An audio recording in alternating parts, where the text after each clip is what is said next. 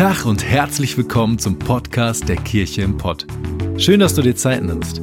Wir hoffen, dass du die folgende Predigt echt genießen kannst und sie dich persönlich weiterbringt. Wir wünschen dir eine ermutigende und inspirierende Zeit. Viel Spaß.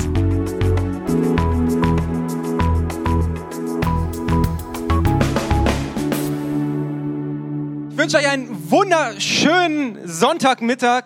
Ich bin Micha Kiparski, ich bin Teil der Kirche und Teil ähm, des Teams hier und ich bin so begeistert von der Zeit, in der wir gerade sind. Wir haben jetzt 21 Tage des Gebets und Bibellesens abgeschlossen. Das heißt natürlich nicht, dass wir mit dem Beten und Bibellesen aufhören, aber es war eine Zeit, wo wir ganz besonders nochmal Gottes Gegenwart und Gottes Nähe gesucht haben. Und wir haben uns auch inhaltlich sehr stark die letzten Predigten mit der Bibel beschäftigt und wir sind eingestiegen am Anfang und haben uns überlegt, okay, und haben geschaut, wie lesen wir denn über die Haupt die Bibel?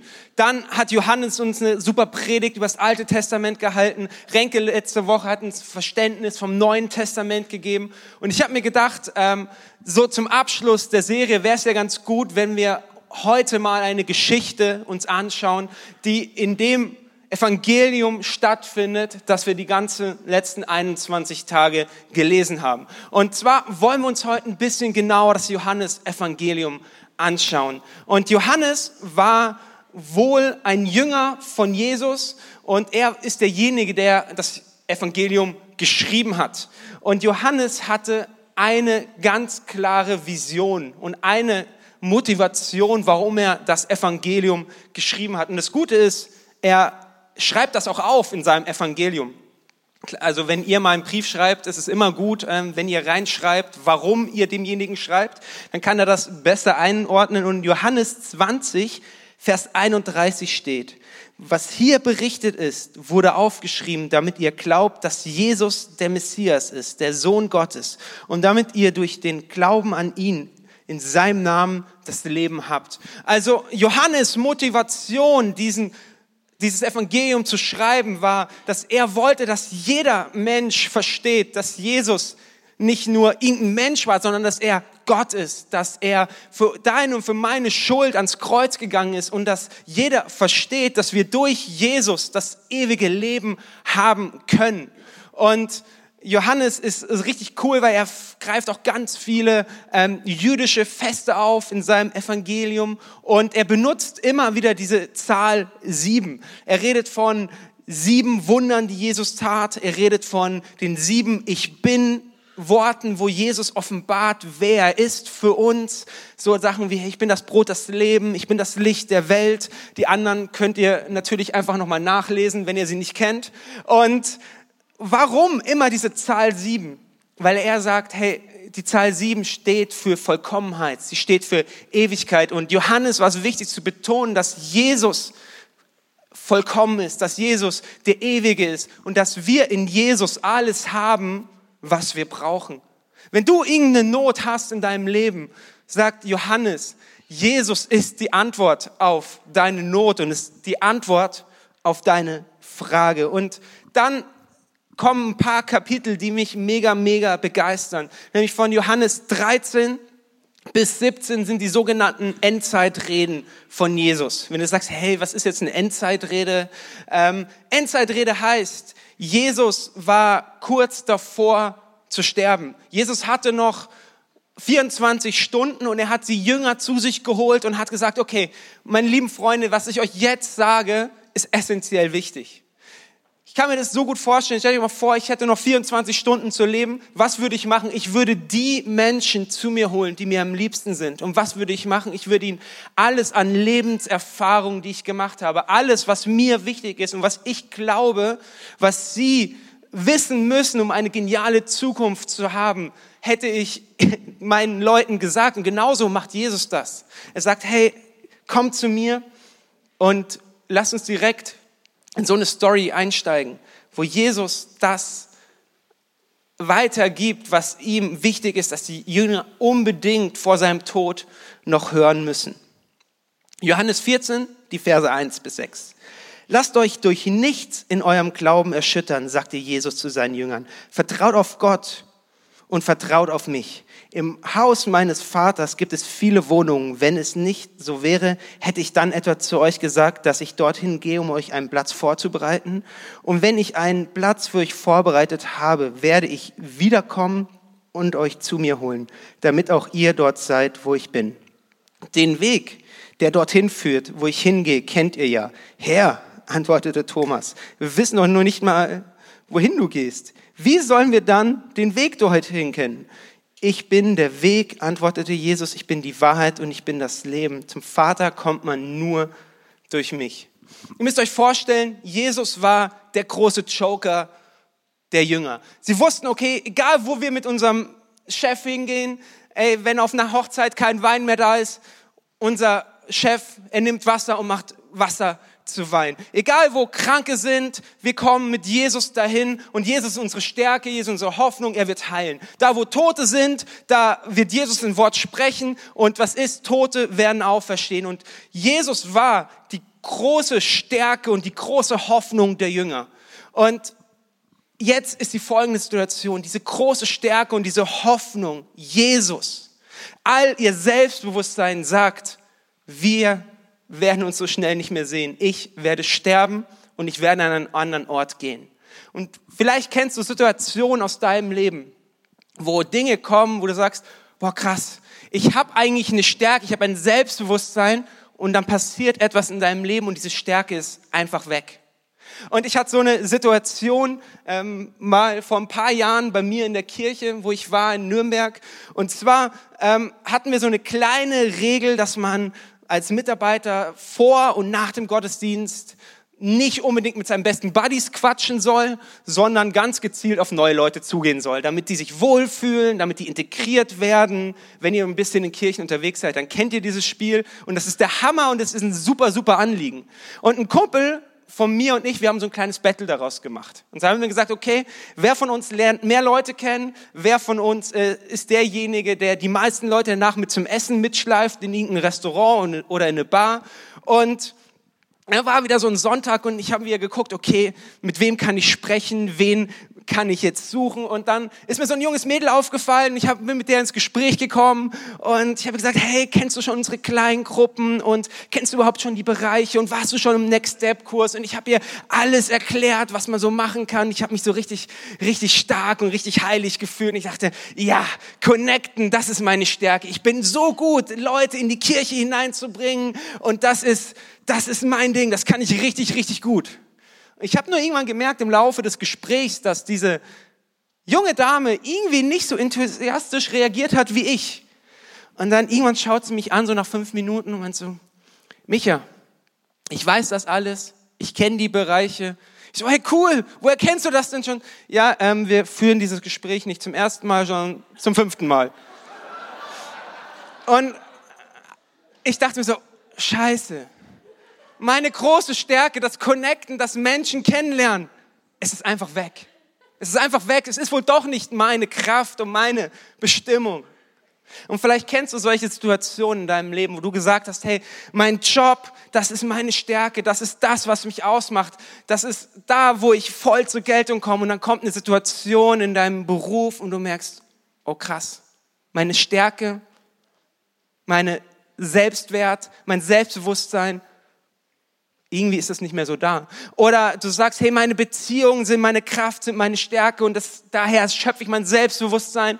was ist eine Beziehung? Geht zu Ende, es gibt Krach, es gibt Streit und du sagst, oh krass, meine Stärke, sie ist weg. Oder du sagst, meine Gesundheit ist das, was mir Selbstvertrauen gibt, mein Körper, das ist das, was mich ausmacht. Und was passiert?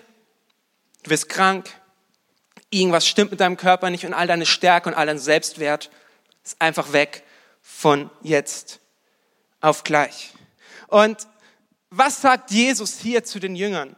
Er sagt, hey, ich, ich werde gehen, aber lasst euch durch nichts im Glauben erschüttern. Eine andere Übersetzung sagt, sorgt dich nicht, macht euch keine Sorgen, macht euch keine Gedanken. Und was ist, wenn ich dir heute sagen würde, dass die Antwort auf jede deine Sorge, auf jede deine Probleme Vertrauen sein sollte.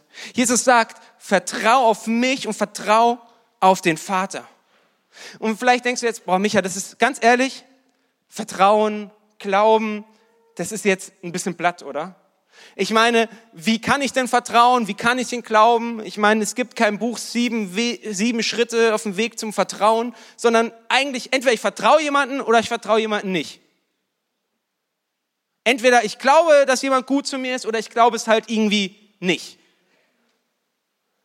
Aber ich glaube, dass Jesus dich vielleicht heute Morgen herausfordern möchte. Und ich möchte euch eine kleine Story erzählen. Es war mal ähm, ein Artist, der hat am Anfang des 19. Jahrhunderts gelebt und anhand der Story habe ich viel besser verstanden, was es heißt, Jesus zu vertrauen. Und dieser Artist ähm, hat ein Seil gespannt zwischen den Niagara-Fällen.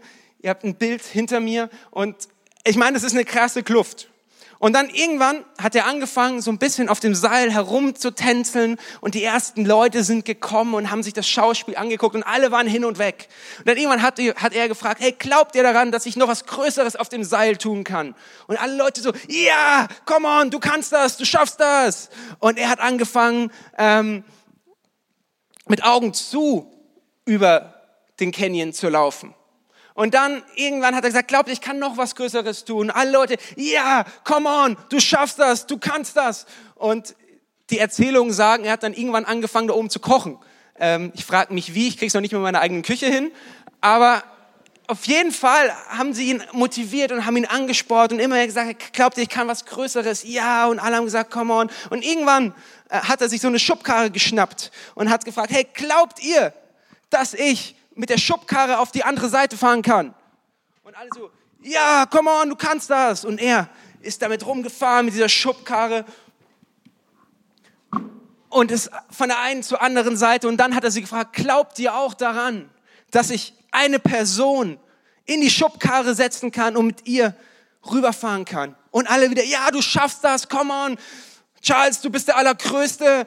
Und Charles hat dann gemeint, ey, okay, ihr glaubt daran, wer vertraut mir und steigt zu mir in die Schubkarre? Wer ist derjenige, der mit mir hinüberfährt? Und ganz lange hat sich keiner gerührt, keiner hat sich getraut, bis irgendwann eine Person gesagt, okay, ich habe es gesehen, was du getan hast und ich vertraue dir und ich steige zu dir in die Schubkarre. Und ganz häufig ist es doch mit Jesus auch so. Wir sind mit Jesus irgendwie unterwegs. Wir lieben es, wenn andere Leute herausgefordert werden in ihrem Glauben, wenn andere Leute Wunder erleben und wir feuern sie an und wir wollen das gerne sehen. Und dann kommt zu unserem eigenen Leben und wir sagen, ich, Jesus, ich, zu dir in diese Schubkarre. Ah, ich weiß nicht, Jesus, ist, ist hier nicht jemand anderes, der vielleicht diesen Glaubensschritt gehen kann? Ist hier nicht wer anderes, der sich vielleicht äh, mit dir auf dieses Seil stellen kann?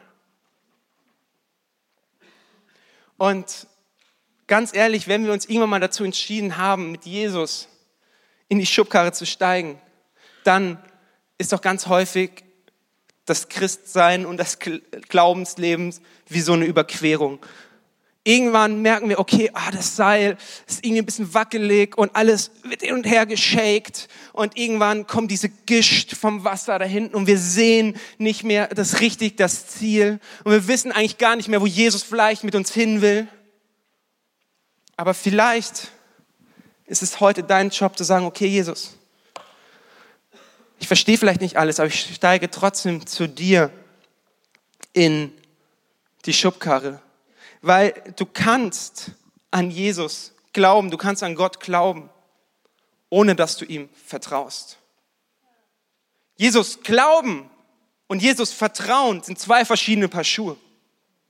Ich möchte dich heute Morgen fragen, vertraust du Jesus? Glaubst du nicht nur an ihn, sondern vertraust du ihm? Und Vertrauen heißt, ich gehe eben in diese Schubkarre hinein, ohne dass ich ganz genau weiß, was vielleicht hinten rauskommt. Und Vertrauen zeigt sich weniger im Wissen, sondern viel mehr im Gehen. Und das ist auch das, wovon das Johannes Evangelium die ganze Zeit spricht. Die Jünger, ganz ehrlich, sie hatten keine Ahnung, was sie eigentlich da machen. Jesus ist gekommen und hat gefragt, ey, wer von euch kommt mit mir mit? Und alle so, ja, ja, ich, ich, ich komme mit dir mit, Jesus, ich vertraue dir. Und dann sagt Jesus, ey, Leute, zieht mal los bei der Hochzeit zu Kanaan. Ich, äh, es gibt keinen Wein mehr, zieht mal los mit eurem Krügen und Wasser und holt mal frisches Wasser. Und die Jünger hatten ja keine Ahnung, dass man Wasser zu Wein machen kann, aber sie sagten, okay, wir gehen los, wir gehen los, Jesus, ja, was immer du sagst. Und dann solche Sachen, dann war die Speisung der 5000 und die Jünger hatten keine Ahnung, dass man aus zwei Fischen und fünf Broten 15.000 Leute ernähren kann. Da waren ja auch noch Frauen und Kinder dabei. Aber sie sagten, okay, Jesus, wir gehen, wir gucken mal, was du so hast. Okay, wir gucken mal, was wir auftreiben können.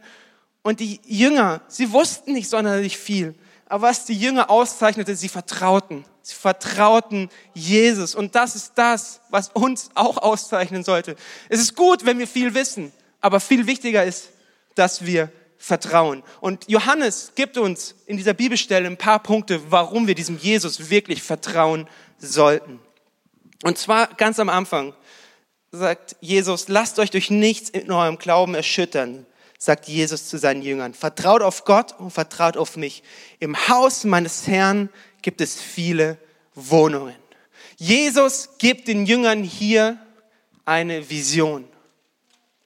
Jesus sagt, okay, Leute, ihr seid erschüttert, ihr seid gerade traurig, ihr wisst nicht, wie es weitergehen kann, aber ich habe einen Platz vorbereitet, der größer ist als das, was ihr bisher kennt.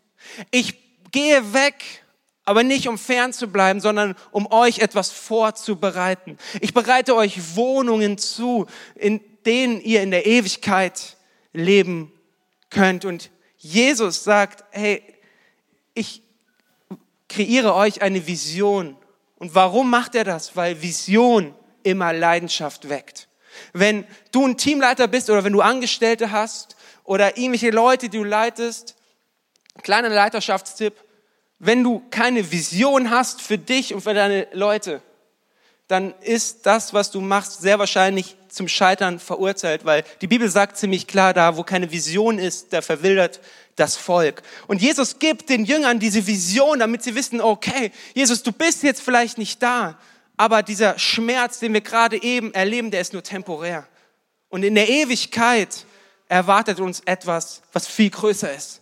Viel größer als dieser temporäre Schmerz, weil Jesus sagt, ich werde weggehen und ich bleibe aber nicht fern, sondern ich werde wiederkommen. Und wenn ich wiederkomme, dann ist Schmerz, Leid, Hass und Tod wird vorüber sein. Glauben wir als Kirche, dass Jesus in der Lage ist zu heilen? Auf jeden Fall. Beten wir darum, dass Jesus schon zu unseren Lebzeiten heilt? Unbedingt. Erleben wir Wunder, wenn wir den Namen Jesus aussprechen? Definitiv. Aber Jesus ist kein Wunschautomat. Und manche Dinge heilt er, manche Dinge nimmt er weg, aber wir haben es nicht in der Hand. Aber was wir auf jeden Fall wissen, dass Jesus uns die Perspektive auf die Ewigkeit gibt, dass in Ewigkeit Tod und Leid keine Chance mehr hat. Und ich bin ganz ehrlich, ähm, es fordert mich eigentlich heraus, dieses Denken, weil ich will das alles schon auf der Erde sehen. Ich will sehen, dass Tod überwunden wird. Ich will sehen, dass Friede ist, wo Hass ist.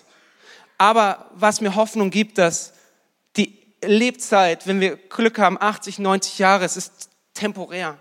Aber was auf uns in der Ewigkeit wartet, sollte uns so eine Lust auf Jesus machen, weil Jesus etwas Grandioses vorbereitet, was wir uns überhaupt gar nicht ausmalen können. Und was auch wichtig ist, Jesus gibt uns einmal diese Ewigkeitsperspektive, genauso möchte Jesus dir für die, deine Bereiche, wo du Sorgen hast, wo du Probleme hast, wo du Nöte hast, möchte dir eine Vision schenken. Ich glaube, wenn wir immer nur das Problem vor Augen sehen. Angenommen, du bist ein Schüler, du schreibst morgen eine Klausur und das ist deine Vision. Deine Vision ist, oh nein, ich kann es nicht, ich schreibe morgen die Klausur. Dann hast du auch gar keine Motivation zu lernen. Aber wenn du eine größere Vision dahinter hast, hey, es ist vielleicht wichtig, dass ich diesen Test gut bestehe, dass ich ähm, ein gutes Abi mache, damit ich dann den Beruf ergreifen kann, von dem ich schon immer träume, hast du eine größere Vision hinter dem kleineren Problem. Und ich, kleine Story aus meiner Jugendzeit, habe früher relativ viel Fußball gespielt Und wir hatten im Sommer, hatten wir dann immer so Vorbereitung, sechs bis sieben Wochen und immer äh, viel zu viel Training. Das heißt, sechs Mal die Woche ungefähr. Und das war immer sehr wichtig, dass man da ist, weil wenn man die Vorbereitung nicht mitmacht, dann hat man in der Saison nicht viel gespielt, weil man nicht so fit war wie die anderen, weil der Trainer gesagt hat, es ist wichtig, dass ihr immer da seid und bla, ihr kennt das, wenn ihr in einem Fußballverein schon mal wart. Und mein Kumpels und ich, wir haben eine Woche vor Vorbereitungsstart, haben wir so ein Hobbyturnier mitgespielt. Im Hobbyturnier ist das Problem, dass da häufig Leute mitspielen, die entweder noch nie Fußball gespielt haben und alles treffen, nur nicht den Ball, oder die eigentlich Fußball spielen können, aber nach dem zweiten Spiel schon fünf Bier getrunken haben. Also gefährliche Geschichte. Und eigentlich lief es ganz gut, waren so auf dem Weg zum Turniersieg und dann komme ich in so einen richtig blöden Zweikampf. Und als ich wieder auf mein Bein geguckt habe, mein Bein war ein bisschen verdreht und nicht so gut. Und ich bin dann direkt zu meinem Nachbar gegangen, weil der Chefarzt in so einer Klinik in München war und habe ihm das gezeigt und gesagt, ey Markus, äh, kannst du kurz mal meinen Fuß angucken? Ich glaube, der sieht nicht so gut aus. Er hat zwei, drei Tests mit mir gemacht und hat gesagt, okay, ich muss mal kurz telefonieren.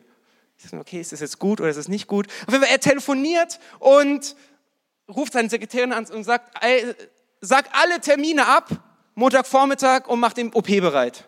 Und ich so, oh, scheiße. Ich bin nach Hause gegangen und habe erstmal richtig, richtig geweint. Nicht, weil mein Fuß so unglaublich weh tat, sondern einfach, weil ich nicht mehr das machen konnte, worauf ich Bock hatte, das, was meine Leidenschaft war. Ich wusste, okay, das nächste halbe Jahr ist erstmal wenig mit Sport. Und hätte ich die ganze Zeit nur auf diesen kaputten Fuß geguckt, ich hätte keine Motivation gehabt, auch nur irgendwie was Reha-mäßig oder irgendwie ins Fitnessstudio zu gehen, weil ich gesagt ach komm, der ist ja eh kaputt. Der ist ja eh kaputt, der ist ja eh kaputt.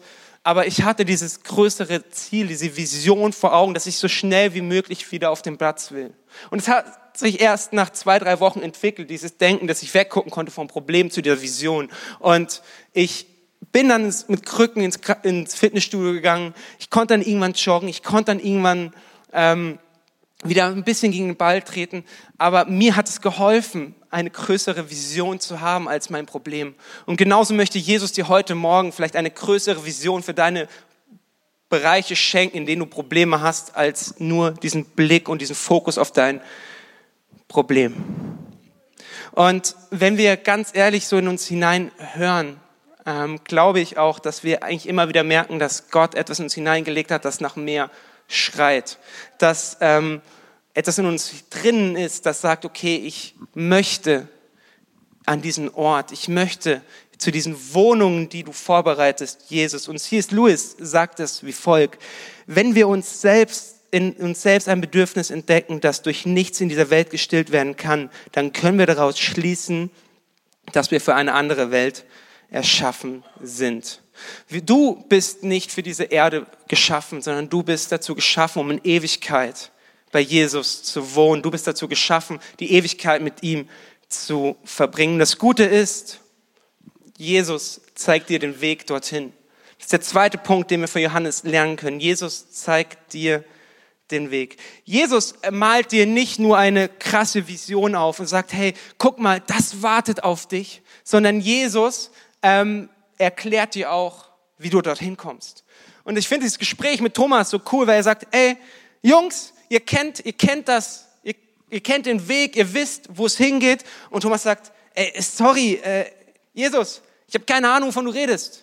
Ich weiß nicht, wie, wie, wie ich zu dir komme. Ich weiß nicht, äh, ich kenne den Weg nicht. Immer wenn du mit uns redest, dann redest du in Metaphern, in Parabeln, du erzählst irgendwelche Gleichnisse, die kein Mensch versteht. Jesus, kannst du nicht einfach mal klipp und klar sagen, wo es hingeht? Und ich finde das irgendwie so crazy, weil Thomas bei uns immer so darauf reduziert wird, auf das, was er nicht konnte. So dieser, oh, sei nicht so ein zweifelnder Thomas. Stell dir mal vor, jemand würde dich immer nur auf das reduzieren, was deine Schwäche ist. Oh, sei nicht schon wieder so ein kindischer Micha. Sei nicht schon wieder so ein verärgerter Antonio. Sei nicht schon wieder so eine mürrische Lisa. Ich habe einfach wahllos irgendwelche Namen in den Raum geschmissen. Falls ihr so heißt, fühlt euch nicht angegriffen. Aber mir macht das Mut, wie Jesus hier mit Thomas redet. Und dass Thomas obwohl er Jesus so gut kennt, sich traut, diese Fragen zu stellen. Er sagt, hey Jesus, ganz ehrlich, ich verstehe es nicht. Ich verstehe es nicht. Ich weiß nicht, wo du hin willst. Ich weiß nicht, wo wir gemeinsam hingehen. Und ich habe auch keine Ahnung, wie ich in diese vorbereiteten Wohnungen zu dir komme. Und vielleicht geht es dir ähnlich, dass du sagst, boah, Jesus, ich habe keine Ahnung, was deine Vision für mein Leben ist. Ich würde ja gern an den Himmel glauben. Ich würde ja gern daran glauben, dass in Ewigkeit alles gut wird. Ich würde ja gern daran glauben, dass du einen Plan für mich hast. Aber ich kann es irgendwie nicht. Ich traue mich irgendwie nicht. Diese Schubkarre ist ja alles schön und gut, aber ich glaube irgendwie, andere sollten da reingehen. Ich, ich nicht. Das Schöne ist, Jesus war mit Thomas unterwegs. Und Jesus hat die Gemeinschaft ihm nicht gescheut. Er hat gesagt, hey, Thomas, ist okay, dass du Fragen hast. Es ist okay, dass du nicht sofort in meine Schubkarre springst und sagst, ist mir scheißegal, wie groß der Abhang ist, ist mir egal, wie weit ich runterfallen könnte, ich komme zu dir, sondern er sagt, hey Thomas, ich erkläre dir das. Ich gehe mit dir das Tempo, das du gehen kannst. Und im Vers 6 sagt er dann auch noch, hey Thomas, ich erkläre dir jetzt, wie du dorthin kommst. Und wenn du Fragen hast an Jesus, wenn du Dinge nicht verstehst, sprich es aus. Sprich es aus. Selbst Thomas, der, der so lang mit Jesus unterwegs war, hat sich getraut, diese Fragen zu stellen. Und Jesus antwortete ihm dann, ich bin der Weg, antwortete Jesus, ich bin die Wahrheit und ich bin das Leben. Zum Vater kommt man nur durch mich. Er erklärt ihm, hey, ich bin der Weg dorthin, ich bin der Weg zum Vater, Thomas. Vielleicht sagst du jetzt, boah, wie exklusiv ist das denn? Jesus, was denkst du eigentlich, wer du bist? Ich meine, es gibt ja viele Wege, die nach Rom führen. Und warum sollte es dann nur einen zum Vater gehen?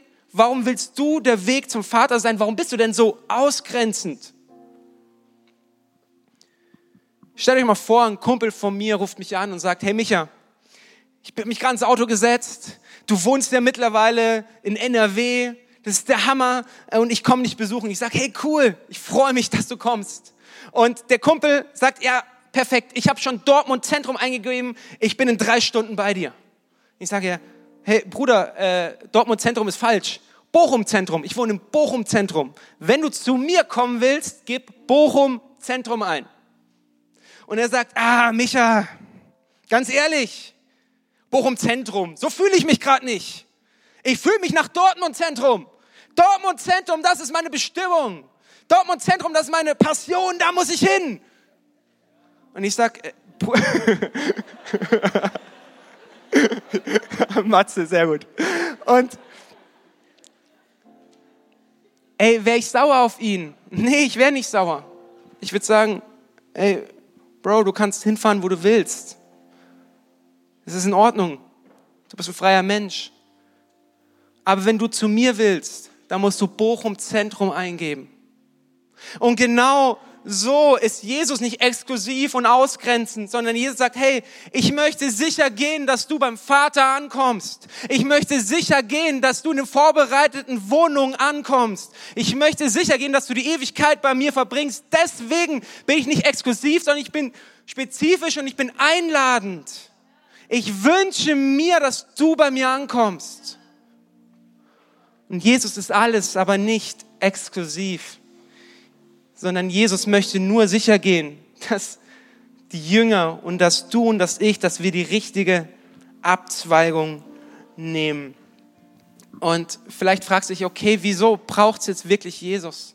Warum brauchen wir jetzt Jesus?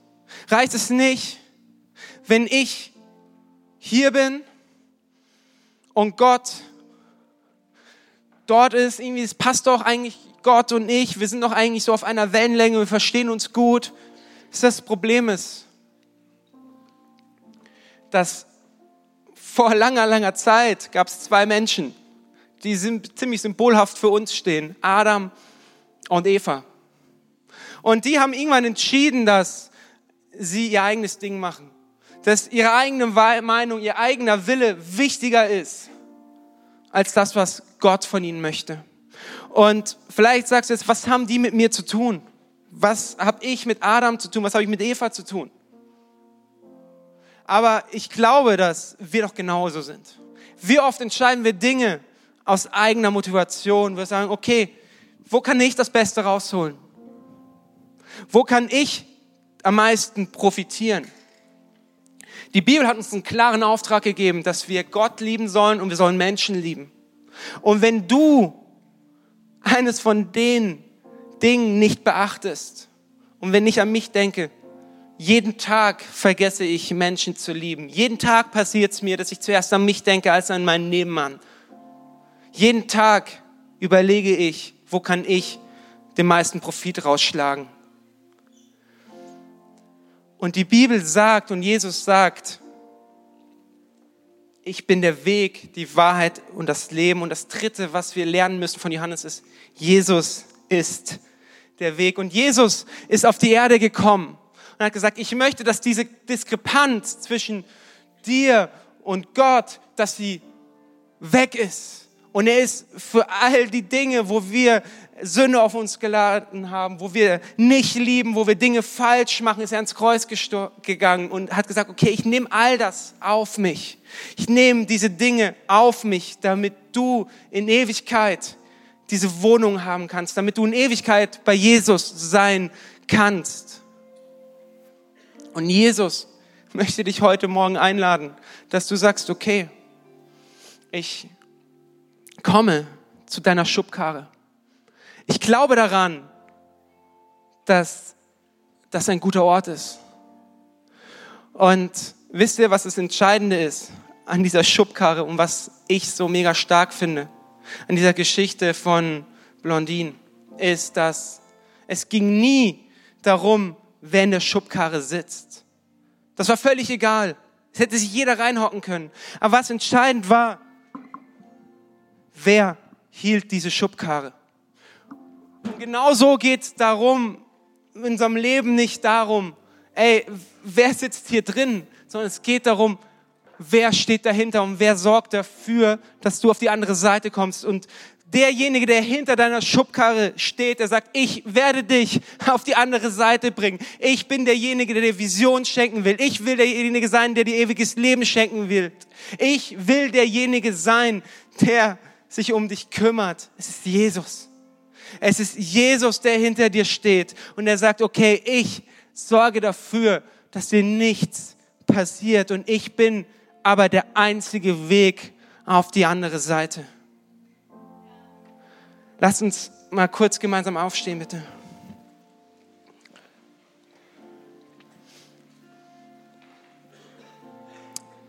Ich möchte mit uns beten. Jesus, ich danke dir, dass du der Weg, die Wahrheit und das Leben bist.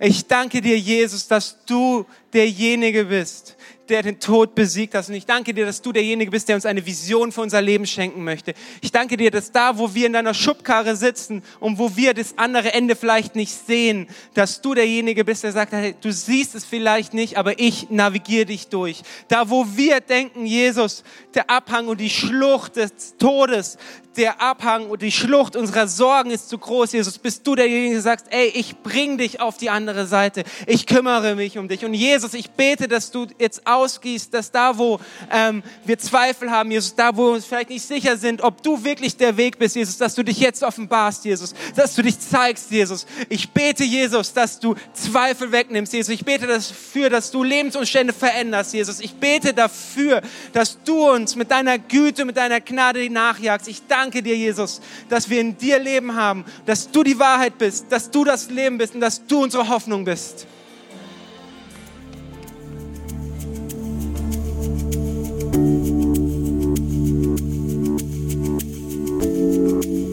Wir hoffen, dass dir die Predigt weitergeholfen hat. Wenn du Fragen hast, schreib uns einfach an info@kircheimpod.de. Fühl dich auch herzlich eingeladen, uns persönlich kennenzulernen. In unseren Gottesdiensten jeden Sonntag 10 und 12 Uhr in der Gastronomie im Stadtpark in Bochum. Für alle weiteren Infos zum Leben unserer Kirche besuche unsere Website oder folge uns auf Instagram. Wir wünschen dir noch eine geniale Woche. Glück auf!